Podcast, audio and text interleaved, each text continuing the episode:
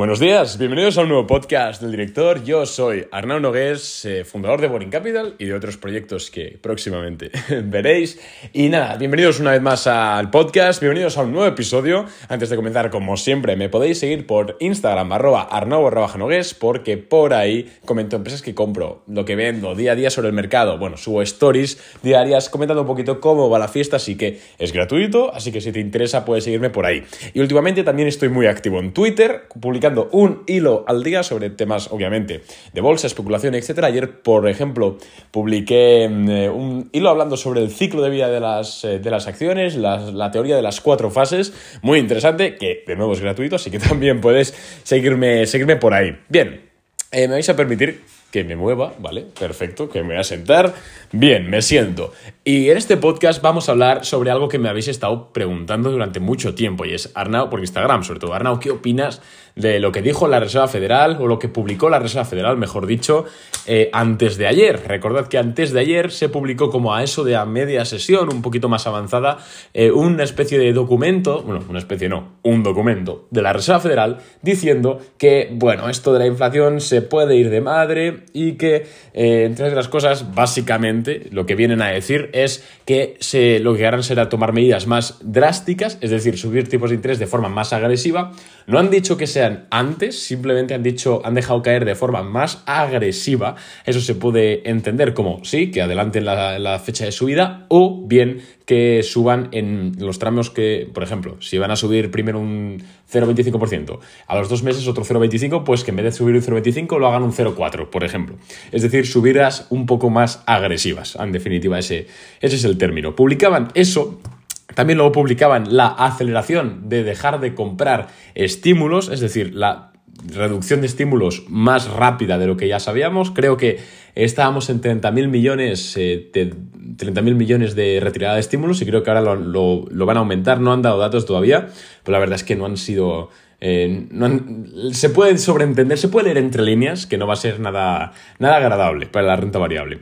Y por último, que yo personalmente creo que es lo que más miedo me da y lo que más ha tirado el mercado, porque recordemos que hace dos días el Nasdaq llegó a caer casi un 4% que el Nasdaq caiga un 4% no es moco de pavo. Y ya ni os digo empresas eh, growth que prácticamente se dejaron 6-7% eh, mínimo de media la mayoría. O sea, podéis ver ARK Invest, podéis ver el Vanguard Growth Index, el ETF, perdón, y veréis ahí las caídas de las growth que están siendo increíbles. La verdad es que todo aquel que tenía más de un 60% de la cartera em, posicionada en growth, está quemando capital como un loco.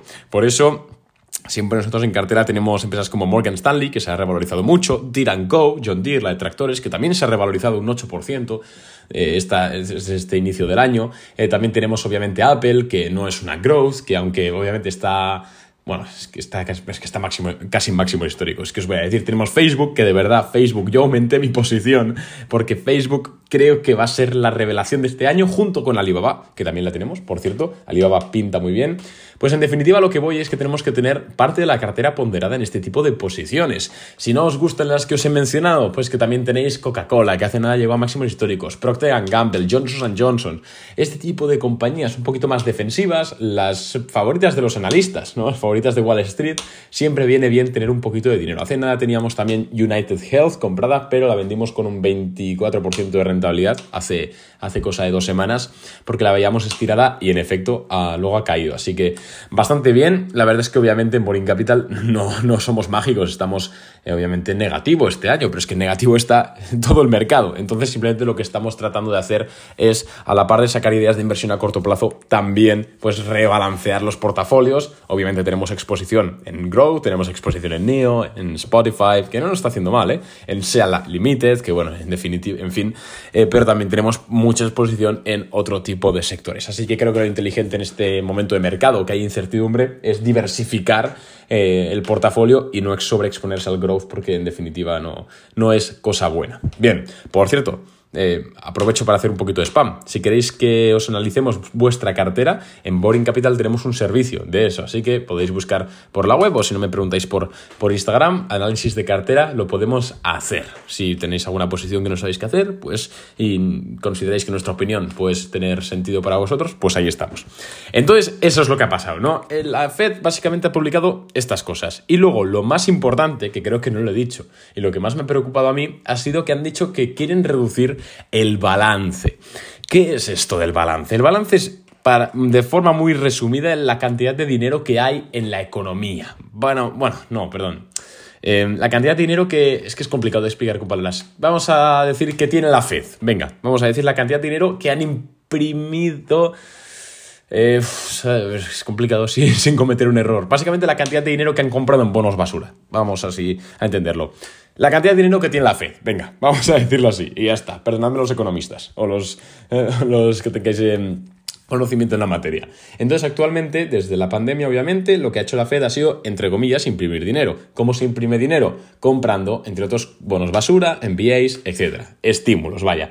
Entonces, estas compras se quedan en el balance de la Reserva Federal, de la Fed. Entonces, ¿qué pasa? Que ha aumentado prácticamente desde 2019, eh, que además lo redujeron por el tema de la recesión, mini recesión de 2018, eh, pues ha aumentado de 4, creo que 4,2 trillones de dólares a 8,8 trillones de dólares, que es donde estamos hoy en día. Y claro, yo esto sí que no me lo esperaba. O sea, yo me esperaba la subida de tipos de interés en mayo, junio, y eso es más o menos lo que controlábamos. También me esperaba la reducción de estímulos un poquito más agresiva. Bueno, eso creo que ya está muy descontado por el mercado growth y tecnológico. Pero lo que no me esperaba era una reducción del balance de la Fed, o sea, me lo esperaba igual en 2023, 2024. Eh, esto es una política muy agresiva. Normalmente lo que se hace es, primero suben los tipos de interés, se ve poco a poco la reacción de la inflación, la reacción del mercado y luego con consecuencia pues se reduce el balance. Eh, básicamente reducir el balance lo que hace es como la imprimir dinero pero al revés. Es decir, si tú con la inflación has, has, hecho que los precios suban un 100%, es decir, que se doblen, si luego reduces el balance a la mitad, vas a hacer lo contrario, vas a provocar una deflación y que se reduzcan los precios a la mitad. Esto es peligroso obviamente porque si tienes un activo, por ejemplo, tú compras un terreno por valor de 100 mil dólares, por ejemplo, ¿eh? y ahí pasa esto, que obviamente no va a pasar, que se reduzca tanto, pero espero, eh, pero se reduce el balance de la Fed al 50%. Entonces, teóricamente, luego la práctica ya sabéis que siempre es diferente, ¿no? Pero teóricamente el valor de tu terreno disminuirá a la mitad o cercanamente a la mitad. Entonces, claro, esto pasa con el terreno, pero pasa con las casas, pasa con los inmuebles, pasa con las inversiones y pasa con las acciones. Entonces, por eso es muy importante estar ahora mismo, tener una parte del portafolio en eh, defensivas, eh, o empresas que puedan atraer capital. Muy, muy importante. Y aquí pues estoy hablando de Alibaba, estoy hablando de todo tipo de compañías. Es complicado explicar este tema de forma sencilla, pero yo creo que me estáis más o menos siguiendo. Bien, Ahora bien, ¿es esto el fin del mundo? ¿Se va a acabar el mundo ahora mismo porque la Fed va a reducir balance y subir tipos de interés a la vez?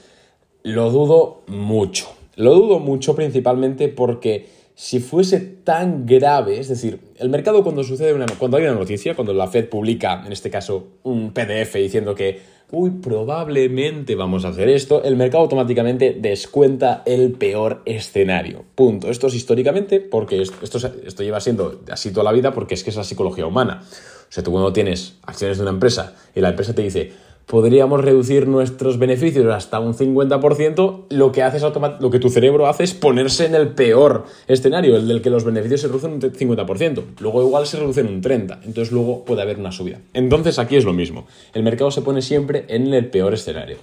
¿Por qué no creo que va a haber un crash por esto? A no ser que obviamente cambien los parámetros. Como siempre, me, guardo esa renuncia de responsabilidad. Eh, pues porque si no, si realmente hubiese, esto fuese motivo de crash, el crash hubiese ocurrido eh, hace dos días. Punto, porque el mercado se pone en lo peor. Y obviamente el mercado pegó una recortada increíble, o sea, casi un 4% se recortó el Nasdaq. Ahora bien, no fue un 20%.